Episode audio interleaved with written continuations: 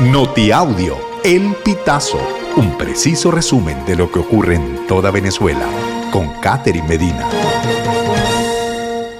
Saludos estimados oyentes. A continuación hacemos un repaso informativo por las noticias más destacadas hasta este momento. Comenzamos. Familiares de presos de Tocuyito, queremos que no los maltraten porque ellos se entregaron. Teresa Jiménez, familiar de uno de los presos, declaró no saber qué ocurrirá con su pariente. Ellos son seres humanos, no sabemos si van a ser trasladados ni hacia dónde. Ellos no son animales. Señaló al tiempo de que exhortó a los defensores de derechos humanos a velar por la integridad física de los presos. El penal de Tocuyito fue intervenido la madrugada de este miércoles 25 de octubre, según confirmó el ministro de Relaciones Interiores, Justicia y Paz, Remigio Ceballos, a través de la red social X. Plataforma Unitaria al Gobierno. El pueblo dio una señal clara el 22 de octubre. La plataforma unitaria rechazó las acusaciones del presidente de la Asamblea Nacional Oficialista, Jorge Rodríguez, quien solicitó una reunión de la Comisión de Verificación de los Acuerdos de Barbados para evaluar los resultados de la primaria. Entendemos el miedo de algunos actores del gobierno por esta señal de cambio. Están angustiados, dijo el dirigente político Simón Calzadilla. María Corina Machado logró más votos en 2023 que Enrique Capriles en 2012.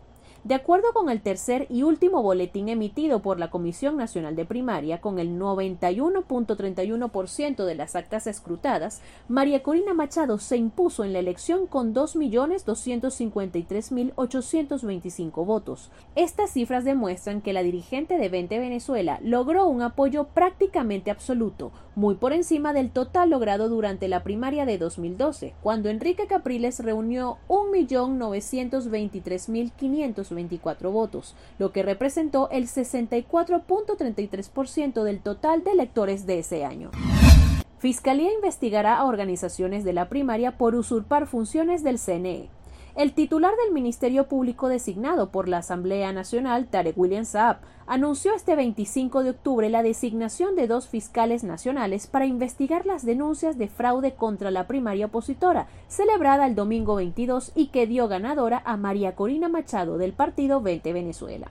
Saab tildó los comicios de acto bufo, fraude y teatro de utilería de forma anticipada y sin evidencias ni pruebas. Aseguró que la oposición venezolana pretendía manipular a la opinión pública nacional e internacional y que la Comisión Nacional de Primaria había usurpado funciones del Consejo Nacional Electoral. Observatorio Venezolano de Prisiones. ¿Qué le ofrecieron al plan de Tocuyito a cambio de entregar el penal?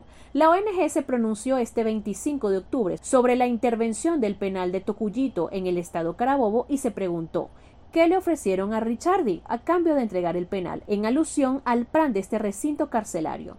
A través de su cuenta en la red social X, la ONG recordó que Néstor Richardi Sequera Campos, alias Richardi o Papa, fue condenado a 20 años de prisión por homicidio y debería estar en libertad desde mayo de 2018 pero por decisión propia se quedó tras los barrotes, como si se tratara de un resort, dijo la ONG. Estimados oyentes, este ha sido el panorama informativo hasta esta hora.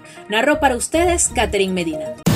Estas informaciones puedes ampliarlas en nuestra página web, elpitazo.net. También recibimos tus denuncias vía SMS o WhatsApp a través del 0414 230 2934.